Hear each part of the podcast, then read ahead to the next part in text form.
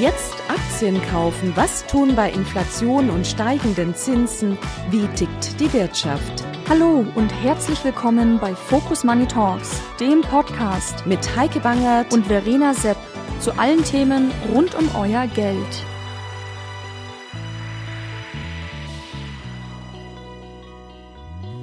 Hallo und herzlich willkommen zu einer neuen Folge von Focus Money Talks.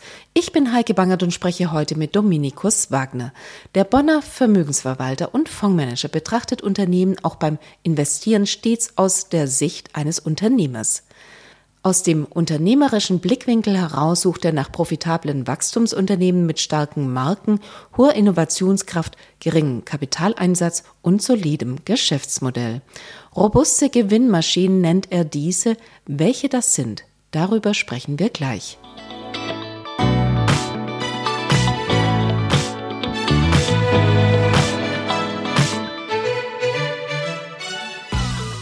Dominikus, vielen herzlichen Dank, dass wir heute sprechen dürfen für Focus Money Talks hier an dieser Stelle. Wir sprechen über deinen Fonds, wir sprechen über unternehmerisches Handeln, über Unternehmen. Du machst es ein bisschen anders als andere und genau darüber sprechen wir gleich. Aber an der Stelle erstmal herzlich willkommen bei Focus Money Talks. Vielen Dank, Heike. Dankeschön für die Einladung. Bevor wir über deinen Stil sprechen, bevor wir über das sprechen, was du machst oder was vielleicht auch anders ist zu anderen Fondsmanagern, würde ich mal ganz gerne wissen, was liegt dir eigentlich mehr? Mehr so die Hosse oder mehr so die Krise? Letztlich muss beides passen. Ich will sagen, also natürlich freue ich mich äh, über Hossen. Ich freue mich nicht über Krisen, aber letztlich äh, zeigt sich eine gute Firma äh, in der Krise. Eine gute Firma zeigt bei konjunkturellem Gegenwind ihre tatsächliche Stärke und äh, dann auch zu sehen, dass äh, Portfoliofirmen, die wir haben, in der Krise in der Lage sind, äh, verlässlich gutes Geld zu verdienen. Das lässt einen dann auch in der Krise gelassen sein, bei aller Ernsthaftigkeit und natürlich auch bei aller intensiven Kontrolle, die dann in der Krise insbesondere vonnöten ist. Von daher, ich freue mich über beides und die tatsächliche Stärke, ja, die kommt in der konjunkturellen Krise zum Vorschein. Es ist ja so, dass alle versuchen, mit der Krise umzugehen und trotzdem sprechen sehr viele über das konjunkturelle Umfeld. Du tust es eher nicht. Das hat jetzt wiederum mit deinem Stil zu tun. Und du sagtest schon, wir gewinnen hauptsächlich in der Krise. Würdest du mal in wenigen Worten beschreiben, was das ist, woran du dich orientierst, respektive woran du dich nicht orientierst? Also ich möchte es mit Firmen zu tun haben, die ein Geschäftsmodell besitzen, das über alle Konjunkturzyklen hinweg funktioniert. Das zeigt sich natürlich besonders äh, in der Krise.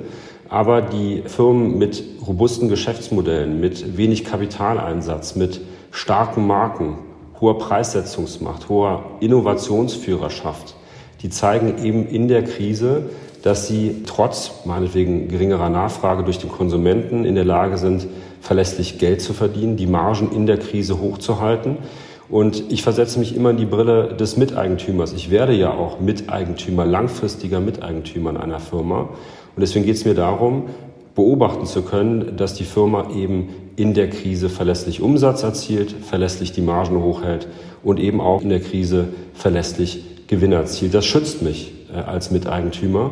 Deswegen setzen wir eine ganz andere Brille auf als viele draußen am Markt, die sich vielmehr eher die Frage stellen, wo lässt sich der Gewinn in den nächsten drei Monaten mit welcher Aktie erzielen. Ich vermeide den Begriff Aktie ohnehin sehr gerne. Ich rede von Beteiligungen an Firmen. Das ist es, wo es drauf ankommt. Und deswegen, da werden wir hoffentlich gleich zu kommen, stellen wir uns dann auch bei der Analyse der Firmen ganz andere Fragen als der typische, ich verallgemeine das etwas, der typische Bankanalyst. So, worum es dir weniger geht, ist, wo steht der DAX am Ende des Jahres oder wie sind die Prognosen für die Region XY?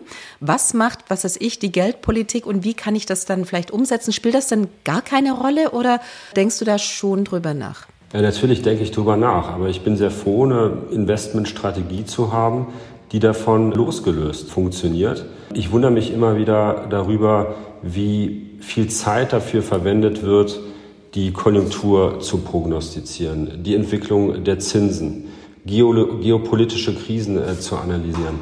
Das sind alles Dinge, die kann ich nachvollziehen, aber äh, die Realität zeigt doch, dass die ganzen Prognosen, wie sie jetzt auch gerade wieder zu Jahresanfang der Banken gestellt wurde, relativ schnell ad absurdum äh, geführt werden und dass sie in vielen Fällen das Blatt Papier nicht wert sind, auf dem sie stehen. Für einen langfristigen Investor sollten das alles irrelevante Faktoren, zumindest weitestgehend sein. Natürlich kann ich für das Portfolio nicht grosso modo sagen, dass Konjunktur keine Rolle spielt, aber weitestgehend ist das der Fall. Vorausgesetzt, man investiert in Weltklassefirmen. Die Aktien von Apple, Church Dwight, Danaher, Procter Gamble unterliegen alle denselben Faktoren und Rahmenbedingungen wie schwache Firmen, äh, Lufthansa, Daimler, ThyssenKrupp oder Deutsche Bank. Die Frage ist doch, warum entwickeln sich gewisse Firmen besser als andere? Erstmal operativ und dann letztlich auch durch die Steigerung des Unternehmensgewinns, äh, die Steigerung des Unternehmenswertes und dann als Widerspiegelung dessen äh, der Aktienkurs. Warum entwickeln die sich besser? Als andere. Es liegt an der unterschiedlichen Qualität der Geschäftsmodelle. Deswegen kann ich die Frage der Banken, was macht die Konjunktur im Allgemeinen und gewichten wir gerade Europa über gegen USA und all diese Fragen, kann ich den wenig abgewinnen, weil letztlich das Unternehmen in den Mittelpunkt gestellt werden sollte. Und ich muss da auch mal sagen, Teile, jetzt nicht an dich gerichtet und auch an viele andere wertgeschätzte Kollegen, stellen da sehr häufig die falschen Fragen. Nicht nur, wo steht der DAX am Ende des Jahres, sondern auch, was macht die Konjunktur, was machen die Zinsen. Ich finde, es sollten andere Fragen aufgeworfen werden. Warum sind Personen wie Buffett oder wir werden vielleicht gleich noch über andere Firmen wie äh, Hermes oder Bayersdorf sprechen, also Familien wie äh, Herz oder Dumas, warum sind die so vermögend? Und das liegt einfach daran, dass sie langfristig sich über Jahrzehnte in Firmen beteiligen oder an Firmen beteiligt sind, die immer viel verdienen. Auch in der Rezession, ja, weil deren Produkte in der Rezession genauso robust nachgefragt werden wie im Boom. Diese Firmen setzen wenig Kapital ein, haben hohe beständige Skaleneffekte. Das, das musst du dir vorstellen wie ein Turbo im Geschäft, der den Gewinn letztlich immer weiter nach oben führen muss. Und solche Gewinnmaschinen, wie wir es nennen, das sind dann die Firmen, die geschäftsmodellbedingt den höchsten äh, Zinseszins in der Wirtschaft erzielen. Deswegen tut man gut daran, sich genau an derartigen Firmen äh, langfristig zu beteiligen. Und dann ist man auch von den Konjunkturprognosen weitestgehend äh, unabhängig. Das ist das, was ich bevorzuge und das, was wir in den Unternehmerfonds tun. Dominikus, bevor wir gleich auf die Gewinnmaschinen und das, was du sagst, diese qualitativen Aktien kommen, lass mich noch einmal ganz kurz auf die Ökonomen kommen, die ja von sich selber sagen, dass sie da nicht immer richtig liegen, weil es eben sehr schwierig ist zu prognostizieren. Und dann stelle ich mich die Frage, und ich stelle sie vielleicht auch an dich, aktive Fondsmanager, die letztlich ja immer versuchen, einen Index zu schlagen, denen das nicht gelingt. Was würdest du von deiner Warte aus gesehen sagen, woran liegt das? Oder könnte das liegen? Ja, es äh, hat mehrere Gründe. Das eine ist, dass es natürlich etwas mit Leistung zu tun hat. Es gibt gute, mittelmäßige und eher schlechte Fondsmanager. Das ist mal grundsätzlich so. Es liegt äh, aber vor allem, glaube ich, daran, dass viele auch eine Mogelpackung, das muss man so deutlich sagen, hier äh, an den Tag legen, indem sie aktives Management suggerieren, sich aber dann doch sehr eng an den Index klammern, sogenannte Indexhugger, also Manager, die dann doch sehr ähnlich investieren, als der Index äh, es tut. Das beobachtet man sehr häufig, wenn man sich die Portfolio-Management-Kommentare anschaut, wo man also sagt, ja, wir sind geringfügig gegenüber dem Index dort und dort gewichtet. Letztlich ist man aber dann doch sehr ähnlich investiert und dann kommen die Kosten äh, zum Tragen, die natürlich dann voll ins Kontor schlagen. Das heißt, eine Wahrscheinlichkeit, dass ein derartiger Manager, der sich an den Index klammert, dann auch zu einer Outperformance führt, die ist alleine aufgrund der Kosten relativ gering. Das beobachtet man insbesondere bei vielen großen äh, Gesellschaften. Ich kann da nur mutmaßen, was die Gründe sind. Vielleicht hat es mit Karriererisiko zu tun, dass diese Fondsmanager nicht negativ auffallen wollen. Ich äh, kann das nur mutmaßen, aber es ist zu oft aus meiner Sicht äh, zu beobachten. Weiteres Phänomen etwas, was wir ganz und gar nicht an den Tag legen, ist dieses ständige Rein- und Rausgehopse aus Aktien oder auch in Märkten. Es gibt den alten, ich traue mich äh, den kaum zu, zu zitieren, den alten Spruch, hin und her macht Taschen leer.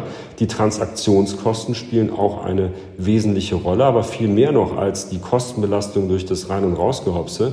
Wie soll sich denn der Zinseszinseffekt, der gewaltiger nicht sein könnte, wie soll der sich denn entfalten, wenn man heute hier investiert ist und morgen dort. Also dann muss das auch immer alles gelingen. Und ich glaube, dass sowohl Timing als auch das ständige Wechseln des Pferdes überhaupt nicht zum Erfolg führt. Und das ist aus meiner Sicht einer der Hauptgründe für das äh, unterdurchschnittliche äh, Abschneiden vieler aktiver Investoren.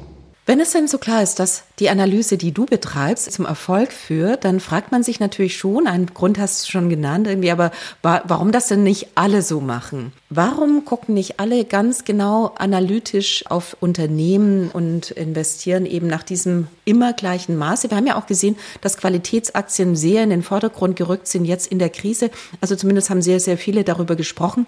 Ob sie das alle erfolgreich gemacht haben, ist natürlich immer noch die andere Frage.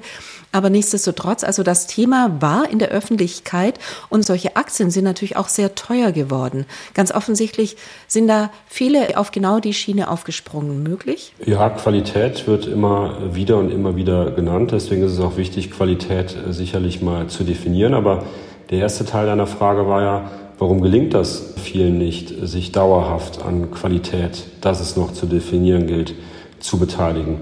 Ich kann es dir nicht wirklich beantworten. Ich kann nur mutmaßen, warum es vielen nicht gelingt und dann jetzt erst in der Krise wieder en vogue wird, sozusagen über Qualität äh, zu sprechen. Ich glaube, es liegt an dem typischen Phänomen, dass es ständig nur um entweder Gier oder Panik gilt. Jetzt äh, kommt mal wieder so ein bisschen Sensitivität oder ein Bewusstsein für Qualität auf, wenngleich so Gier und vier Faktoren momentan eher Gier anzeigen. Aber ich glaube, dass insbesondere diese Gierphasen ein riesiges äh, Problem äh, mit sich bringen in Kombination mit mangelnder Geduld und mangelnder Disziplin. In freundlichen Märkten oder auch in Gierphasen wird immer wieder sich die Frage gestellt, was führt mich denn möglichst schnell zu einem Kursgewinnchen, äh, nenne ich das jetzt mal. Ja, was ist besonders aussichtsreich oder was ist besonders zukunftsträchtig?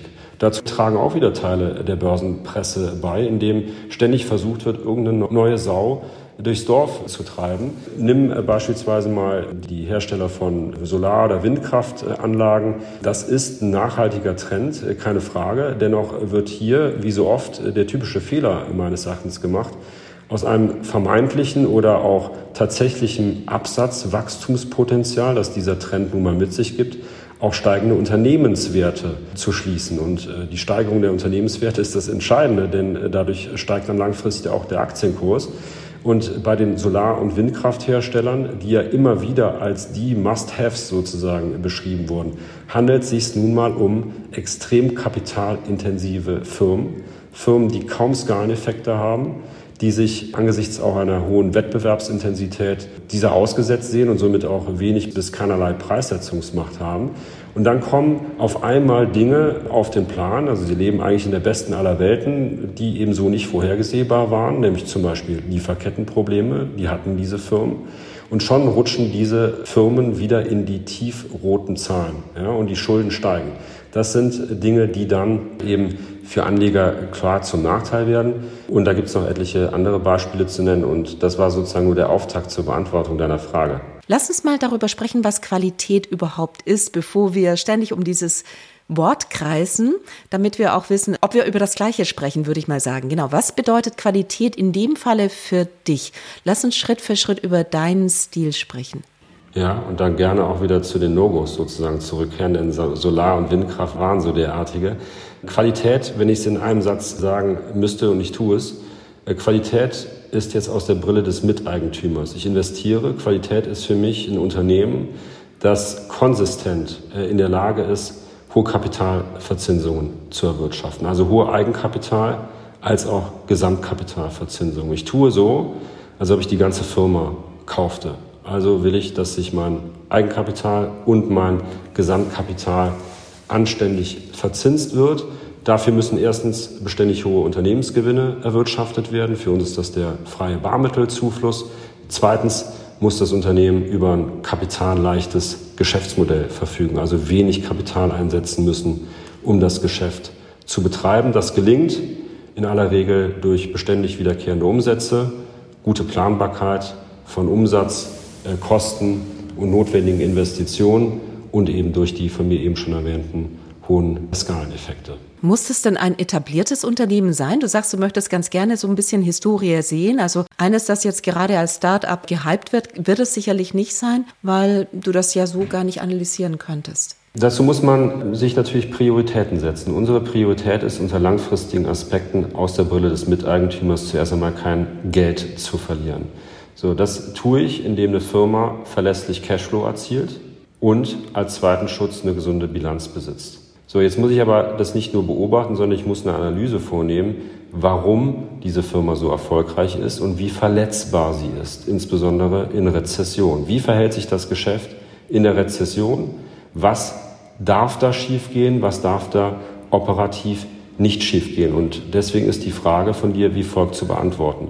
Wir für uns investieren nur in Firmen, die bereits gutes Geld verdienen, die also profitabel sind und auch unter Beweis gestellt haben, dass sie dazu in der Rezession in der Lage sind. Ich habe nichts grundsätzlich gegen andere, die sagen, ich habe mir sauber hergeleitet, dass eine Firma XY in fünf Jahren möglicherweise sehr viel Geld verdienen wird. Wir möchten das bereits jetzt sehen. Wir müssen wissen, dass diese Firma auch durch Krisenzeiten operativ gut durchgeht. Du sagst, du investierst in nicht kapitalintensive oder nicht so sehr kapitalintensive Unternehmen. Welches sind das? Aus welchen Sektoren kommen die? Die kommen äh, vornehmlich aus Branchen, aus Sektoren, die Güter und Dienstleistungen des täglichen Bedarfs erbringen, wo also der Konsument täglich oder in kurzen Abständen verlässlich die Produkte nachfragt.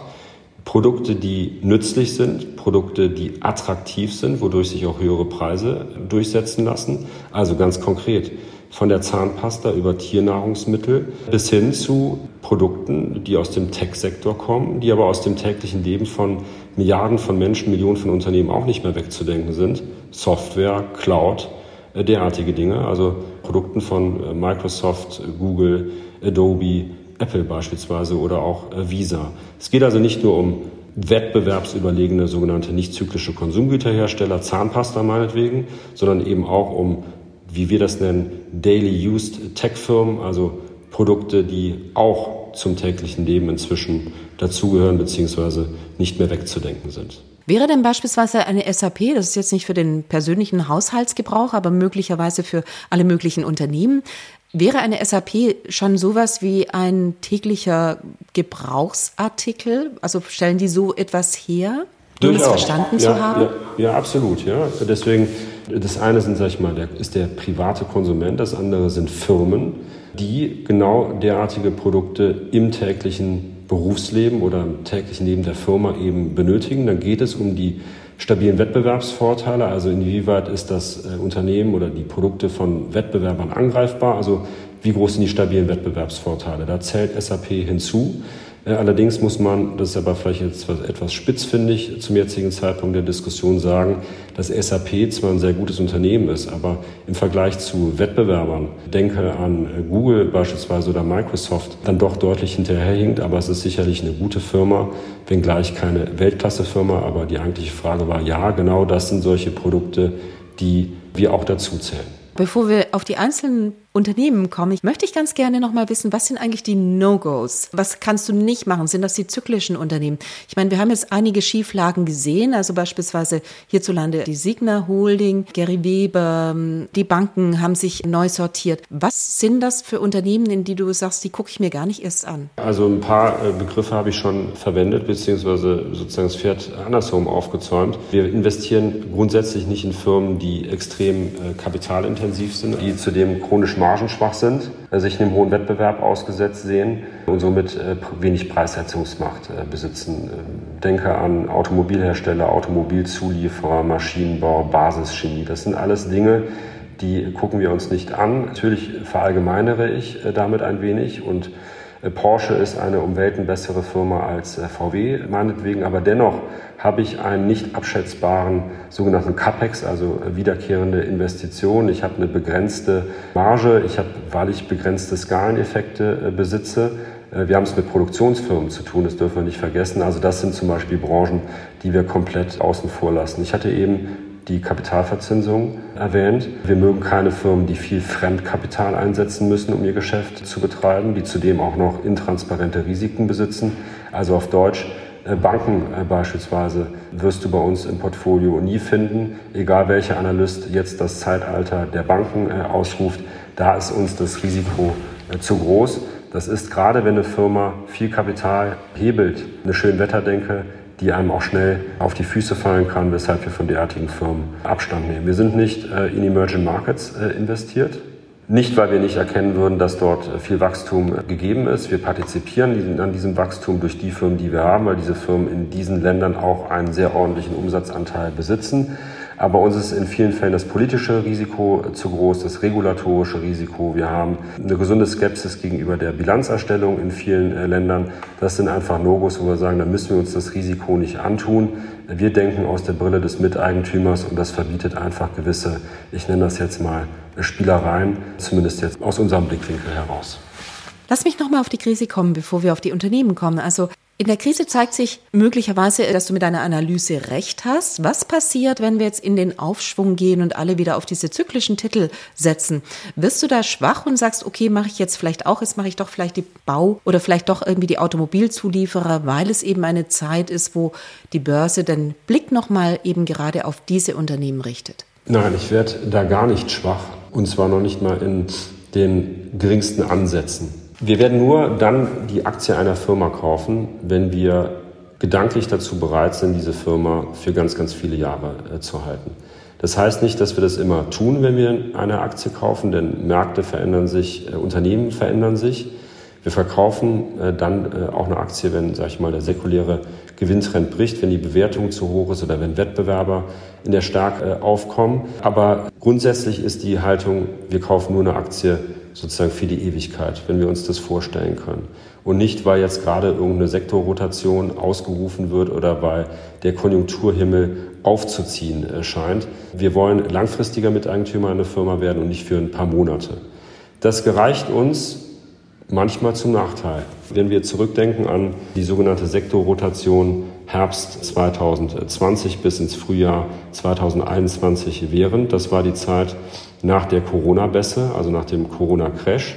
Die ähm, Massenimpfungen standen ante portas. Man hatte also berechtigte Hoffnung, dass die Konjunktur sich wieder beleben würde, dass die Lockdowns endeten. Zuvor wurden die zyklischen, hochverschuldeten, schwachmargigen Firmen kursmäßig aber auch zu Recht deutlich abgestraft. Äh, unsere Unternehmen zeigten sich operativ sehr stark, auch die Kurse vergleichsweise stabil. Das heißt, wir, rechnen, wir denken immer in, in Konjunktur- und in Börsenzyklen. Das heißt, äh, ja, nachdem die Kurse vieler zyklischer Firmen ausgebombt waren, so muss man das nennen, stiegen sie dann auf von niedrigem Niveau aus stark an, meinethalben. Aber äh, ich werde dann nicht auf einen derartigen Zug aufsteigen, nicht weil ich ein Polster im Rücken habe, sondern weil ich eben nicht prognostizieren möchte, wann enden Lockdowns, wie sehr belebt sich die Konjunktur denn wie schnell. Und wir sind dann für ein halbes Jahr in eine deutliche, auf dieses halbe Jahr bezogen, deutliche Underperformance reingelaufen, weil Firmen wie Procter Gamble, Nestle und Co., die, die, die lagen wie Blei im Portfolio, Klammer auf, hatten zuvor auch weniger verloren, deutlich weniger. Aber das sind ja typische Phasen, durch die man dann einfach mal durch muss.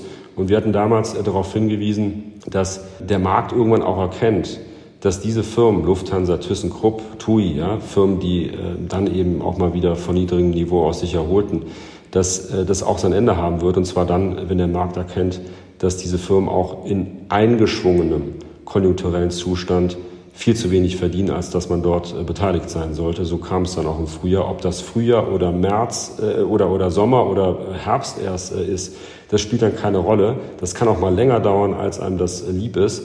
Aber diese Phasen, durch die muss man dann durch. Langfristig wird man belohnt und abgerechnet wird wie immer äh, zum Schluss. Und zum Schluss heißt über mehrere Jahre, über mehrere Börsen- und Konjunkturzyklen hinweg.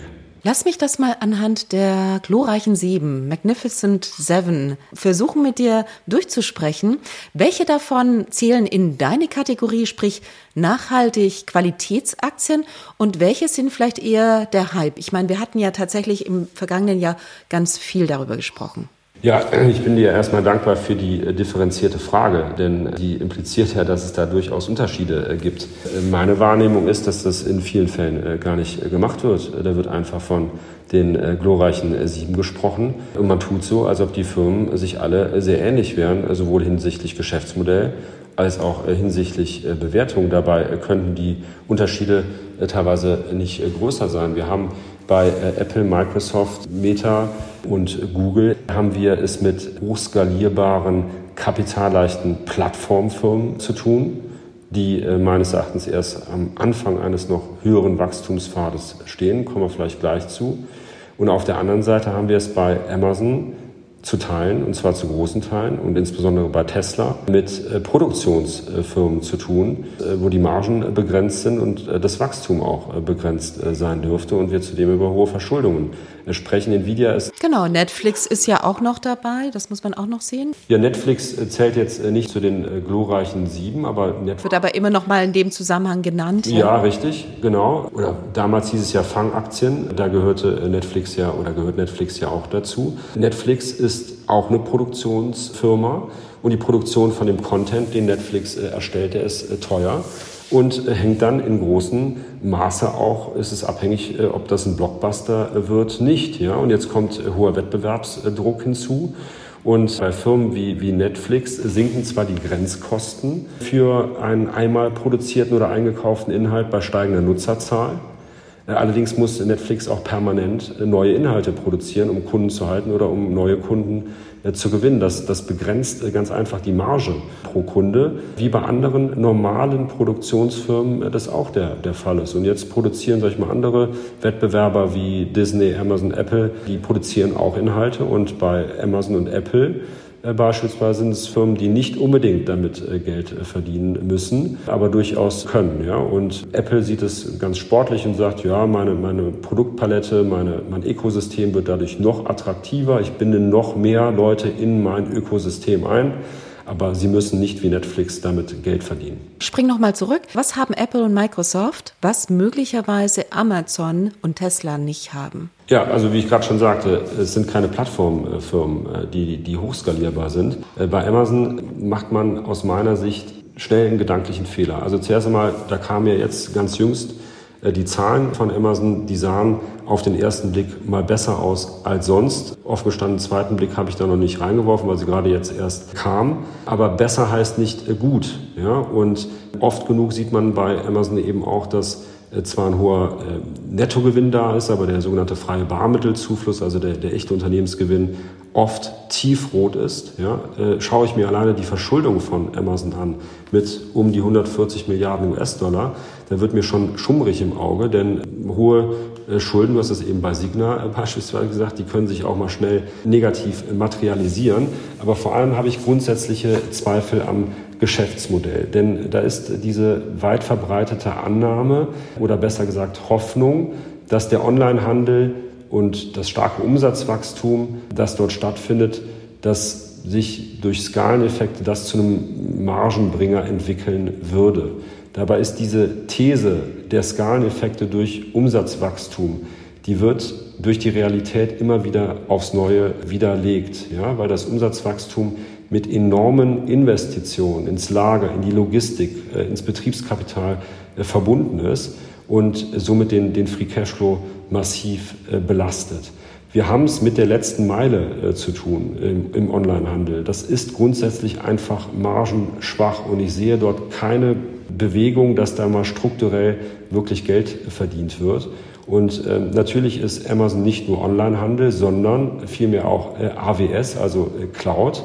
Äh, das ist eine Sparte, wo sie stark sind, aber der gewaltige Kapitalbedarf, den sie durch den Onlinehandel verschlingen, der bremst dieses Geschäft aus meiner Sicht auf Dauer und das ausgerechnet in einer Zeit, wo mit Cloud und, und künstlicher Intelligenz viel Kapitalbedarf vonnöten ist, wo viel investiert werden muss und die Konkurrenz, allen voran Google und Microsoft, hier gerade Vollgas gibt. Also die Wettbewerbsstärke, die lässt danach auf Dauer, weshalb ich nicht sage, dass das Amazon ein schlechtes Unternehmen oder ein schlechtes Investment sein muss, aber das Risiko scheint mir auch angesichts der Bewertung ein äh, viel größeres äh, zu sein als äh, bei beispielsweise Google oder, oder Microsoft. Ja. In Sachen KI mit Google und Microsoft ganz vorne, da könnte man ja dann sich auch nochmal die Frage stellen, wie sieht es mit Meta aus? Haben die den Anschluss schon verloren oder sind die noch gut dabei? Ja, die, ich würde sagen, die sind wieder gut äh, dabei. Herr Zuckerberg hatte sich da also sehr stark äh, auf das äh, Metaverse konzentriert. Die Gehälter und auch das Personal war explodiert. Aber jetzt äh, ist zu beobachten, dass Zuckerberg, ich nenne das mal salopp, äh, seine Firma mal gut durchgelüftet hat ja, und, und die Ausgabeorgie bei den Gehältern und ins Metaverse äh, beendet hat. und sich wieder mehr aufs Kerngeschäft konzentriert, was immer der Fall war und jetzt zunehmend auch durch die Einsparung der Fall ist. Meta verfügt über wahnsinnig viel Geld und das investieren sie jetzt auch geschickt in, in KI, das ist gut. Und diese Investitionen, die auch in der Zukunft vonnöten sein werden, über diese Ressourcen verfügt Meta. Also von daher sind die in einer ganz guten Ausgangsposition. Das, was wir an Meta nicht so mögen, ist es, und das ist das Risiko aus meiner Sicht, dass das Wohl und Wehe der Firma eben sehr stark von Mark Zuckerberg äh, abhängt. Eine harte interne Diskussionskultur, wie das bei trotz charismatischer CEOs von, von Google oder Microsoft so eine harte interne Diskussionskultur wie bei diesen Firmen äh, gibt es aus meiner Sicht bei Meta nicht. Und ich mache meine Investments ungerne verstärkt von Einzelpersonen abhängig. Und das scheint mir bei Meta der Fall zu sein. Lass uns noch über zwei Dinge sprechen. Ganz kurz Apple. Da brechen die Umsätze in China drastisch ein. Das könnte sich vielleicht verstärken, weil das politisch motiviert ist. Wird das am Modell kratzen?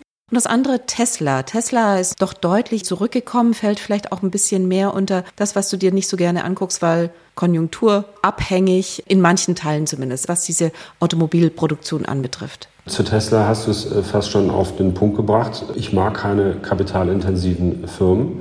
Den hohen Kapitalbedarf hat Tesla für die Produktion, initial als auch wiederkehrend. Die größten Vorteile äh, sind begrenzt, äh, Verbundvorteile kaum gegeben. Äh, allenfalls nachfrageseitige äh, Netzwerkeffekte über ein äh, dichteres Netz von Ladestationen, beispielsweise bei, bei größer werdender Nutzeranzahl. Aber insgesamt sind die Skaleneffekte niedrig. Schau, Tesla hat eine weitgehend feste Marge pro Fahrzeug, die auch bei wachsender Anzahl von Autos, die sie produzieren, kaum steigt.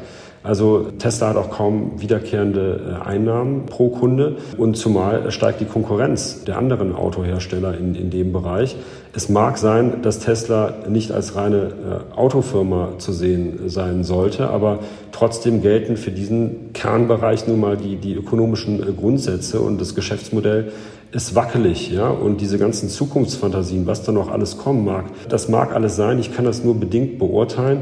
Ich möchte nicht an einer Firma beteiligt sein, wo ich hoffen muss. Das muss man bei Tesla. Erstens, ob das Geschäftsmodell bedingt so gut geht, gucke ich mir auch die Verschuldung an. Auch da kann einem mehr als schummrig äh, werden.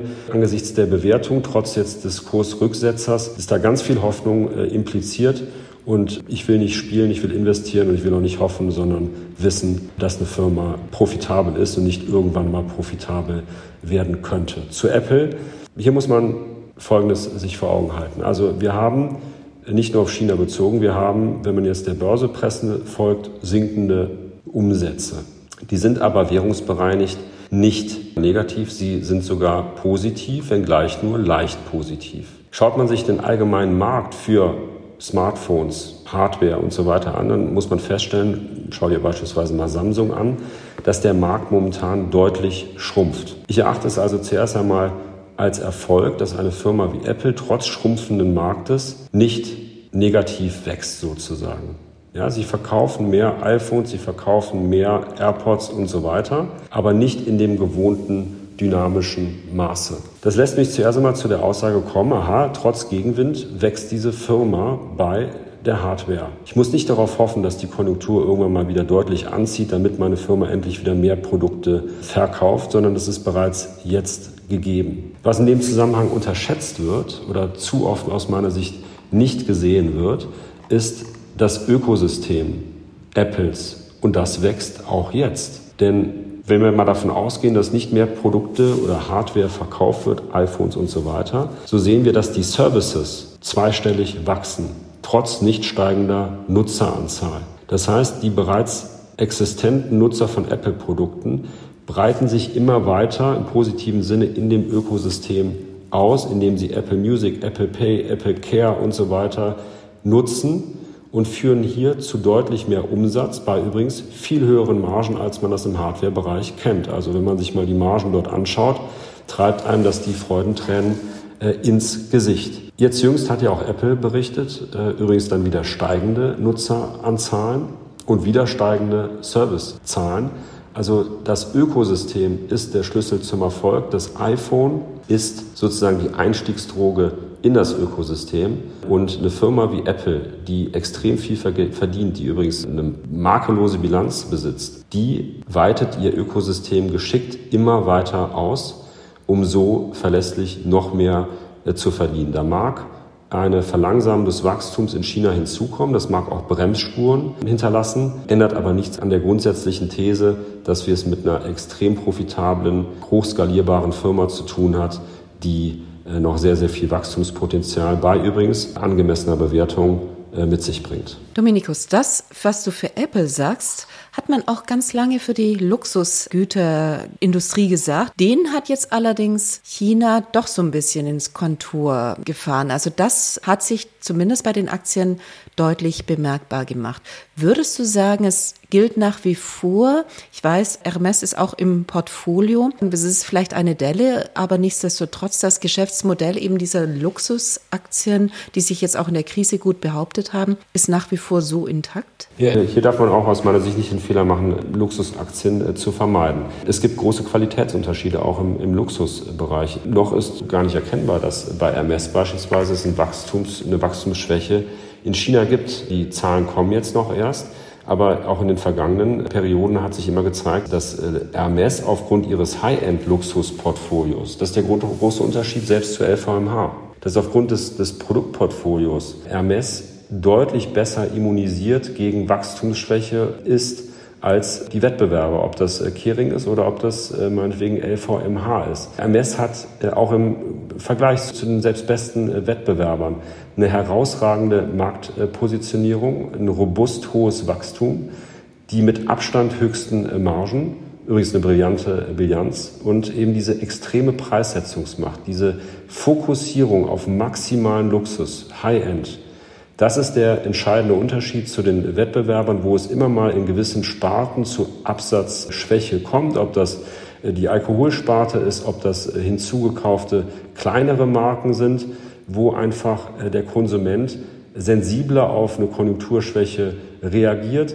Um es mal salopp zu sagen, der Käufer von Hermes-Produkten, den interessiert in aller Regel eine Rezession nicht. Der Käufer eines Remover-Koffers aber beispielsweise, der nicht zu den Schlechtverdienenden gehört, aber der stellt sich durchaus mal die Frage, so, jetzt habe ich ein bisschen weniger im Portemonnaie, alles wird teurer, auch die Reise und alles. Soll ich mir jetzt diesen Koffer für 1000 oder 1500 Euro leisten? Ich lasse es jetzt einfach mal bleiben.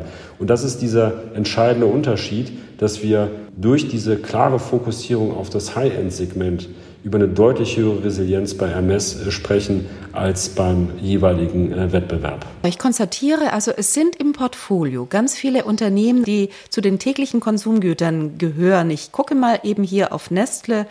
Also nur um die Gebrauchsgüter zu nennen, L'Oreal, Bayersdorf, sowas, Procter Gamble.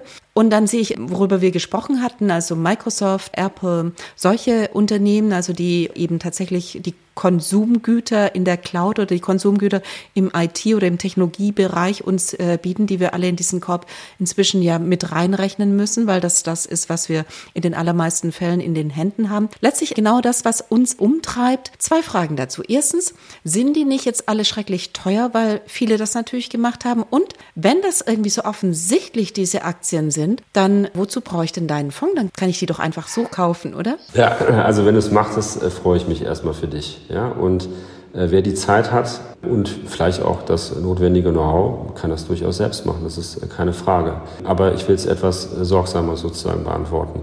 Äh, zuerst einmal ist es natürlich nicht damit getan, einfach jetzt ein paar Zahnpasta-Hersteller und Nahrungsmittelhersteller zu kaufen. Ich glaube, damit ist schon mal viel gewonnen. Wenn man das tut und, sag ich mal, den Solar- und Windkrafthersteller oder den Wasserstoffhersteller oder das Fintech-Unternehmen, also das Börsenparkett ist ja inzwischen gepflastert von Börsenenttäuschungen äh, sozusagen, wenn man das außen vor lässt. Das ist schon mal viel mitgeholfen, aber natürlich ist die Frage, warum verdient eigentlich eine Nestle konsistent mehr als eine Danone oder eine Kraft Heinz oder auch eine äh, Unilever äh, meinethalben. Sich zu fragen, warum ist diese Firma auf Dauer erfolgreicher? Was sind die kritischen Erfolgsfaktoren? Was macht sie einerseits resilienter? Was macht sie andererseits aber auch profitabler?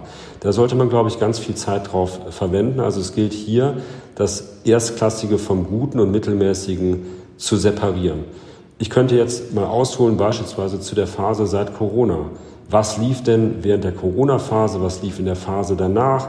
Wir kamen in die Phase der gestiegenen Inputkosten, also der Inputkosteninflation. Wir reden also über Preissetzungsmacht. Preissetzungsmacht ist unterschiedlich stark ausgeprägt. Wer konnte denn seine Preise für die nützlichen, allesamt nützlichen Produkte denn wie stark erhöhen und warum? Konnte der eine das deutlicher als der andere? Und welche Firma hat dann über Absatzschwäche äh, gelitten, weil man zu stark an der Preisschraube gedreht hatte? Also so einfach, einfach zu sagen, ich kaufe jetzt mal ein paar Zahnpasta- und Toilettenpapierhersteller, ist es dann doch nicht. Wir haben gerade eine saubere Differenzierung äh, vorgenommen, angefangen damit. Wir sind ja nicht ganz zum Ende gekommen bei den Magnificent äh, Seven. Es ist also Trugschluss zu sagen, ja gut, jetzt ist einem vielleicht Colgate und Procter Gamble, die übrigens sehr ordentlich wachsen und deren Kursentwicklung man auch schnell unterschätzt. Ein bisschen zu langweilig, also nähern wir das mal ganz stumpf mit den, den glorreichen Sieben. Ich habe ja gerade schon angefangen deutlich zu machen, wie groß die Unterschiede hinsichtlich der Qualität des Geschäftsmodells sind und wie unterschiedlich hoch das Risiko auch ist. Wenn man eine Tesla einerseits oder eine Amazon einerseits kauft und eine Google oder eine Apple, eine Microsoft, eine Adobe, die jetzt auch nicht zu den glorreichen sieben gehört, oder eine Visa andererseits. Das heißt, man muss schon eine genaue Differenzierung vornehmen und dazu ist eine insbesondere intensive Geschäftsmodellanalyse Viele fangen ja mit den Zahlen immer erstmal an. Wir meinen, man sollte mit dem Geschäftsmodell und dessen Stärken und Schwächen anfangen, mit den Burggräben und deren Untersuchung und dann erst auf die Zahlen gucken. Also von daher, da liegt, glaube ich, der Hund begraben. Und der erste Teil der Frage war die Bewertung, richtig? Die erste Frage ist die Bewertung, wenn die jetzt alle ganz teuer sind. Und da würde ich ganz gerne als letzte Frage noch dazu schieben. Ich nehme an, dass die Unternehmen, unterstelle das jetzt nur mal einfach, dass sie einigermaßen teuer bewertet sind, weil Qualität tatsächlich eben auch seinen Preis hat. Vielleicht könntest du noch mal darauf eingehen, dass viele Anleger das ja vielleicht auch so sehen und auch sehen, oh, Apple ist eine tolle Firma, aber eigentlich denken sie immer, die kaufe ich mal, wenn sie in etwas günstiger ist. Und dann laufen sie vielleicht möglicherweise Gefahr, dass sie sie nie kaufen, weil günstiger wird sie nicht. Was würdest du solchen Anlegern raten wollen? Qualität ist das eine, Preis und Wert ist das andere. Da ist der Erfolg begründet, echte Qualität zu finden. Dazu haben wir Qualität schon definiert. Dann geht es darum, die operativen Treiber für die verlässlichen Free Cashflow äh, zu analysieren und dann muss man sich auch ein Bild von Preis und Wert machen. Du hast gerade richtig gesagt, Qualität hat ihren Preis. Das ist übrigens etwas, was Charlie Munger, also der ja kürzlich verstorben ist, der Partner von Buffett, äh, Buffett seinerzeit, als sie sich kennenlernten, auch beigebracht hat oder nahegebracht hat. Man wird Qualität nicht für einen Apfel und ein Ei bekommen. Qualität hat immer ihren Preis, aber natürlich muss sie angemessen sein. Und aus der Brille des Miteigentümers nimmt man auch eine andere Bewertung durchaus einer Firma vor, als das die typischen Bankanalysten äh, machen, die dann sehr stark aufs Kurs-Gewinn-Verhältnis äh, beispielsweise schauen oder aufs Kurs-Buchwert-Verhältnis. Das sind unternehmerisch irrelevante äh, Kennzahlen, aber das kann ich, wenn, wenn du möchtest, gleich nochmal näher erläutern. Ich möchte die Frage zuerst einmal wirklich beantworten. Also nehmen wir eine Apple, die sicherlich nicht günstig bewertet ist, zumindest mal nicht im Vergleich vor einem Jahr, auch nicht Google. Aber schaut man sich den echten unternehmerischen Gewinn an, den Free Cashflow, und setzt ihn ins Verhältnis zum sogenannten Enterprise Value, also zum Gesamtwert des Unternehmens, der eben nicht nur die Marktkapitalisierung ist, sondern Marktkapitalisierung plus alle Schulden, plus alle langfristigen Verbindlichkeiten, minus im Falle von Apple Kasse. Wenn man sich dieses Verhältnis anschaut, äh, kommt man zu dem Schluss, dass diese Firma fair bewertet ist. Da muss man noch nicht davon ausgehen, dass das konjunkturelle Umfeld auch wieder anziehen wird und sozusagen den Free Cashflow auch nach oben spült, sondern selbst unter jetzigen Bedingungen ist das fair bewertet. Die Kurs-Gewinn-Verhältnisbetrachtung ergibt was anderes, weil man dort eben den Nettogewinn ins Verhältnis zur Marktkapitalisierung äh, stellt. Es gibt ganz andere Ergebnisse. Denk auch beispielsweise mal an eine hochkapitalintensive Firma, die viele Investitionen äh, zu tätigen hat, die hoch verschuldet ist. Das heißt, der Nettogewinn ist ja die Größe vor Investitionen, vor Abschreibungen und äh, vor Berücksichtigung des Betriebskapitals zieht man vom Nettogewinn die ganzen Investitionen ab, bleibt in aller Regel da viel weniger übrig, als der Nettogewinn einem das suggeriert. Und das wird dann ins Verhältnis zur Marktkapitalisierung äh, gestellt, wo aber die ganzen Schulden beispielsweise nicht berücksichtigt sind. Deswegen wirst du bei einem Auto-KGV vermeintlich günstige Bewertungen äh, sehen. Es ist aber unternehmerisch so überhaupt nicht richtig äh, gerechnet. Das heißt, über die Größe beispielsweise freier Barmittelzufluss, Free Cashflow ins Verhältnis zum Enterprise Value gesetzt, da hat man schon mal eine ganz gute Anhaltsgröße. Also da kommt ein Faktor bei raus. Das kann man garnieren mit sogenannten Discounted Cashflow Methoden Berechnungen, wo man also die zukünftigen Gewinne auf die Gegenwart äh, diskontiert. Und all diese äh, Betrachtungen ergeben dann grosso modo bei unserem Portfolio ein Bild, dass man sagen kann, die Firmen sind angemessen fair bewertet. Teilweise sind sie etwas gedehnt, nenne ich das mal, bewertet. Man sieht aber, dass die Firmen so verlässlich, so stark wachsen, dass sie auch relativ schnell in diese Bewertungen reinwachsen. Wir haben eben Hermes angesprochen. Äh, das ist zugegebenermaßen, egal wie man es rechnet, eine hochbewertete Firma, war sie aber auch schon immer. Und die starke Marktposition, diese besondere Güte der Firma und deren Profitabilität, in Kombination mit der gesunden Bilanz lässt auch das rechtfertigen. Gleiches gilt für Lind und Sprüngli äh, beispielsweise. Also das sind Firmen, die werden, wird man nie günstig bekommen. Und deswegen ist in vielen Fällen auch die Antwort auf einen Teilbereich deiner Frage, ja, bleibt man denn dann möglicherweise immer an der Außenlinie stehen, wenn man auf den Rücksetzer wartet oder auf deutlich günstigere Bewertungen? In vielen Fällen ja. Wie nutzt du diese Rücksätze? Worauf wartest du? Also gibt es denn irgendwas, wo du sagst, das ist so meine Wunschliste? Gibt es denn auch Unternehmen, die du durchanalysiert hast und gesagt hast, nee, zu diesem Preis derzeit nicht, stehen aber direkt auf meiner Wunschliste und bei jedem Rücksetzer wird das dann nochmal kontrolliert? Ist es so? Ja, so ist es. Wir hatten ja am Anfang auch das Thema aktive versus passive Manager. Ich würde unsere Aktivität auf drei Dinge fokussieren wollen. Das eine ist die intensive unternehmerische Analyse der Firmen über das Geschäftsmodell, also auch die unternehmerische Analyse der Bilanzen, dann aber vor allem die aktive Kontrolle der Investmentthesen und dann die Aktivität insbesondere in der Bässe, wo man dann Firmen, die einem vielleicht vorher zu teuer waren oder Firmen, die man schon vor der Krise als fair bewertet erachtet hat, dann aktiv und durchaus an der einen oder anderen Stelle auch beherzt zukauft. Ich möchte ein Beispiel geben. Wir wollten schon immer an Rational, das ist eine unserer wenigen deutschen Firmen, beteiligt sein. Die Aktie war uns aber immer äh, zu teuer. Und dann äh, kam Corona und hat entsprechend bei Rational, ein Hersteller von Großküchengeräten, den Kurs deutlich nach unten getrieben. Wir wussten um die Klasse der Firma, wir wussten um die Profitabilität, gleichwohl dann eben das Ganze unter einem anderen Vorzeichen stand. Wir wussten um die Erstklassigkeit der Bilanz und dann kam die Bewertung entsprechend auch deutlich runter. Und das war dann der Zeitpunkt, wo wir dann bei Rational hinzugekauft äh, haben. Äh, vorher war sie uns immer zu teuer. Also das war jetzt einer der Vorteile der Krise. Wir konnten endlich rational kaufen. Es gibt andere gute Firmen, die uns äh, aktuell zu teuer sind, wo wir aber auch ein paar Zweifel hinsichtlich Regulatorik beispielsweise haben. MSCI beispielsweise, S&P, Moody's. Das sind echte Gewinnmaschinen, wenig Kapitaleinsatz, extrem hohe Skaleneffekte, letztlich fast ein Oligopol, was die da machen. Das bringt auch das Risiko der Regulatorik vielleicht mit sich.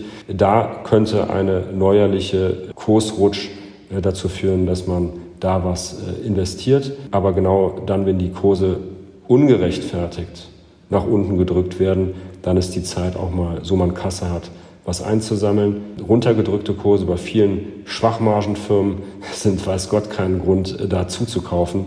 Wie immer auf, auf die Firma kommt es an. deswegen äh, gilt die Differenzierung und die ist dann auch so immens wichtig. Die Frage, die sich immer wieder stellt von Menschen, die Unternehmen eben so genau analysieren, ist unternehmerisch investieren. Man könnte ja auch mal drüber nachdenken, unternehmerisch tätig zu werden, also was ihr ja seid mit eurer Firma, gar keine Frage, das will ich nicht absprechen, aber irgendwann mal die Idee gehabt, mache ich auch rational, das könnte ich oder mehr so im Management dann mitzumachen. Es gibt ja immer dieses unternehmerische, ich meng mich da auch ein. Nein, ich bin froh, äh, dass wir es ausschließlich mit Firmen zu tun haben, wo ich mich selber oder wir uns nicht einbringen müssten. Also aktionistischer Investor, der jetzt noch dem Management sagen sollte, was es zu tun hat oder wo Verbesserungsbedarf hat, hat das sind genau die Firmen, an denen wir nicht beteiligt äh, werden sollen. Wenn du den Reiz, etwas zu verbessern, ansprichst, habe ich hier in der Firma genug zu tun und äh, habe den, den Reiz in der Firma, die Firma voranzubringen, insbesondere äh, auf hohem Niveau die Firmen weiter zu analysieren. Also von daher reizt mich jetzt ähm, die Einflussnahme bei Rational oder welcher Firma auch immer überhaupt nicht. Und letztlich muss man auch konstatieren, wir sind eine, eine erfolgreiche Firma, aber die Firmen, mit denen wir es hier zu tun haben, die sind uns in allen Belangen insbesondere vom Geschäftsmodell her um Lichtjahre überlegen. Deswegen macht es so eine Freude und deswegen empfinde ich es als Privileg, dort mich beteiligen zu dürfen. Man muss das als großes Glück empfinden, dass man die Möglichkeit hat, Miteigentümer an Krakenunternehmen wie Apple oder Google äh, werden zu können. Da können wir nicht ansatzweise mitstinken.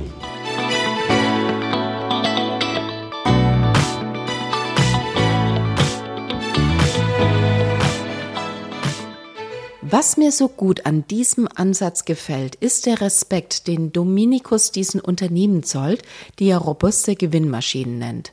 Gut kann man offenbar nur sein, wenn man von etwas überzeugt ist und sich dabei treu bleibt. Damit sind wir am Ende der 62. Episode von Focus Money Talks angelangt. Euch vielen Dank fürs Zuhören und allen eine schöne Woche.